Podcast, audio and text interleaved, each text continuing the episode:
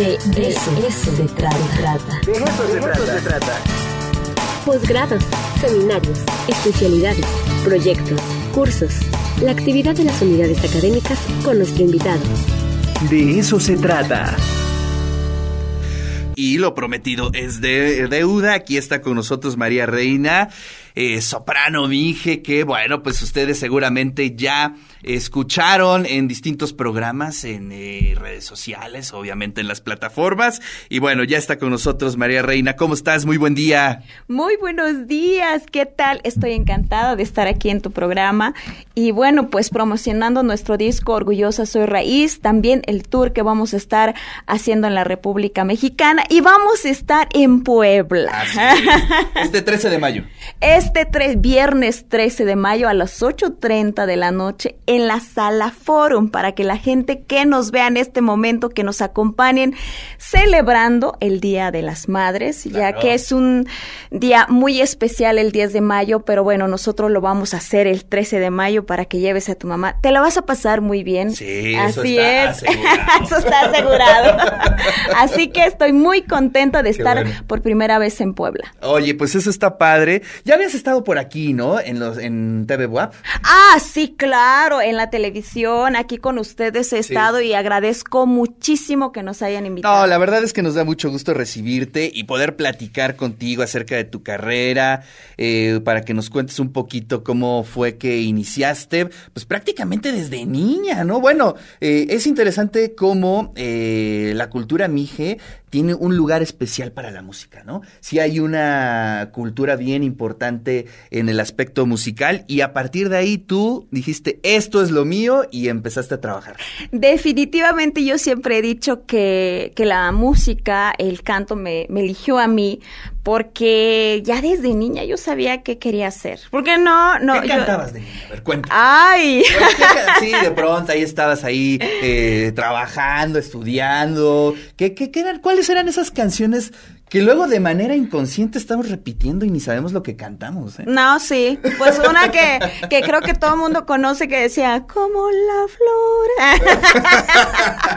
¿Te gustaba Selena. Selena? Claro que me encantaba eh, Rocío Durcal, eh, porque en ese tiempo... pues eran las de moda. ¿no? eh, ajá, en ese tiempo había, eh, no había como una radio cultural, Claro. pero en había como llegaba la radio de Veracruz, entonces escuchaba Selena, escuchaba en una micro radio chiquitito que tenía mi papá que lo llevaba al rancho, entonces yo decía, yo eh, yo lo escuchaba, entonces poco a poco eh, ya cuando estaba en, en la escuela, eh, a los ocho años ya iba a la primaria, entonces este mi maestro me puso una canción que era em, que canten los niños, así como que tú vas a cantar esto. Él me eligió para que yo fuera solista, entonces como que allí descubrieron el talento. maestro? Mi maestro Marcos Díaz Jiménez, que es, era el, el que estaba en el coro, entonces él me escogió Estabas a en la primaria. Estaba yo en la primaria, entonces creo que ahí es donde yo...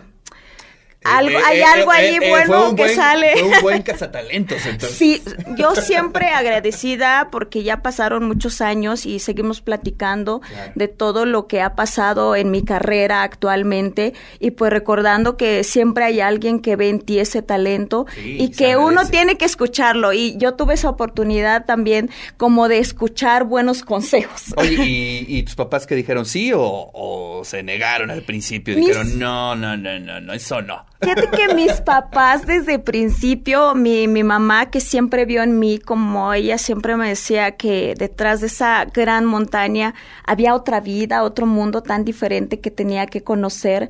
Y cuando eh, me tocó estar en el grupo versátil con el maestro Marcos, pues me dio permiso a los 12 años de ir a ensayar, de ir a cantar en, en bodas, en 15 sea, tu años. mamá sí. Sí, mi mamá sí. Mi papá pues no sabía ni qué estaba haciendo yo. así que, así que yo creo que siempre hubo alguien, si- siempre hubo dos personas que confiaron en mí, en mi talento. Así es. Oye, bueno, y entonces, bueno, ahí descubres la vocación, pero que no lo es todo, ¿no? Hay mucho trabajo de por medio, mucha disciplina, y ya de ahí te vas a Guadalajara. Sí, a los 15 años ya decido irme a, a Guadalajara y yo siempre he dicho que es una decisión que uno, que uno toma y que de ahí todo lo que venga es porque tú lo decidiste, Claro, claro. ¿no? Entonces, a partir de los 15 años hablo con mi maestro Marcos, le digo, maestro, yo me voy, yo quiero estudiar, quiero eh, vocalizar, aprender algo diferente. Y bueno, me voy a Guadalajara sin conocer nada más. Ahora sí que fui y estuve trabajando también como empleada doméstica al principio, pues para poder pagar los estudios, eh, buscando también dónde podía yo estudiar. Y de tanto buscar, pues me encontré a quienes están viendo eh, Joaquín Garzón, que fue, que ha sido parte muy importante de mi carrera. Claro. Y entonces ahí, digamos, es tu formación eh, formal, ¿no? Ya de escuela, donde empiezas a hacer eh, prácticas con ciertos estilos de canto.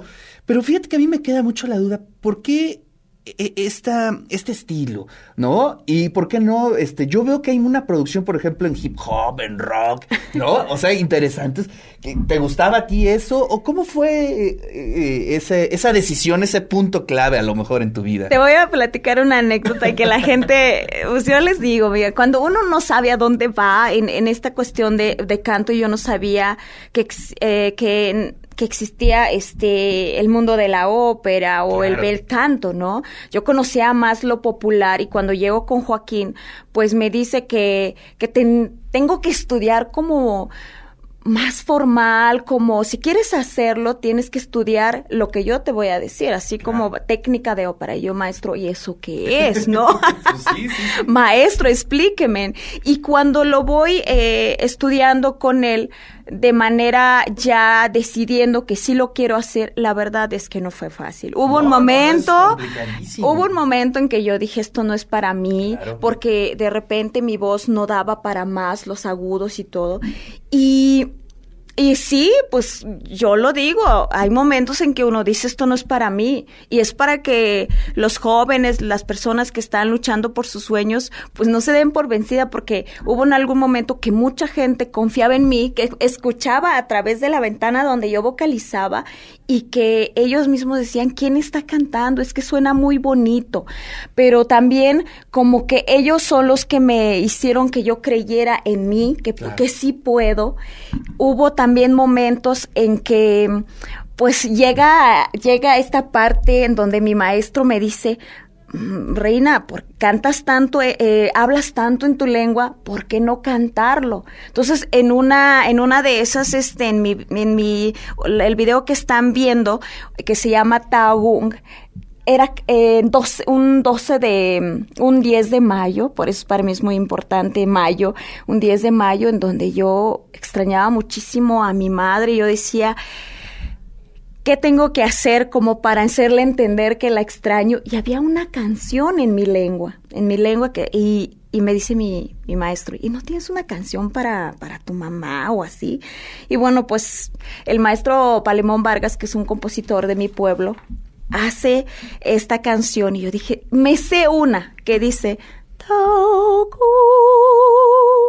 shumakush mes nanchomiech". Dice, Madre, por siempre te llevo en mi corazón. No digas que no estás en mi pensamiento, aunque lejos me encuentres, siempre te llevo conmigo. Wow. Ahí un 10 de un eh, y esta esta canción se lanza en un 10 de mayo en 2012. Es justo ahí eh, cuando me conocen después de estar cantando en grupos versátiles, conocen ahora una voz diferente, con, con una técnica diferente, y yo creo que eso es lo que No, hizo pues, la diferencia. Rotundo, ¿no? Rotundo. Sí, justamente están viendo eh, ¿En qué esa, esa estás canción. ahí? En Mije. No, ¿en qué teatro estás ahí? Eh, estoy en el Teatro Macedonio Alcalá. Ah, ya Ay, que debo de decirte que esa fue la primera vez que después de tanto que yo soñaba que mi madre estuviera, me acompañó después de que había pasado muchos años.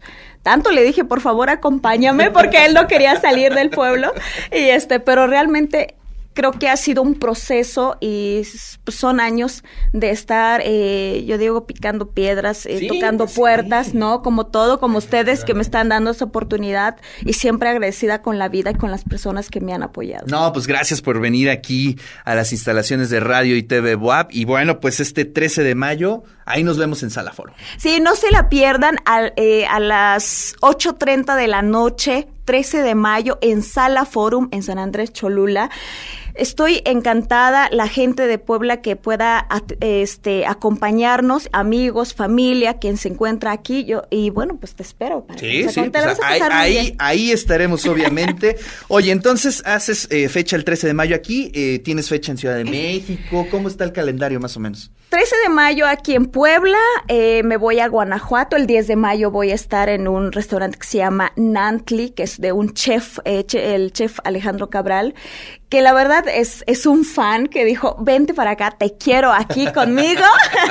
Entonces vamos a estar el 10 de mayo, el 21 de mayo a las 7 de la tarde voy a estar en la sala Blas Galindo en Senart, en Ciudad de México, y estamos preparando algo muy bonito para el 16 de julio en Esperanza Iris, que ahí es donde presenté mi disco Orgullosa Soy Raíz, que ya lo pueden encontrar en plataformas digitales y por Sí. supuesto estamos en redes sociales como María Reina Soprano.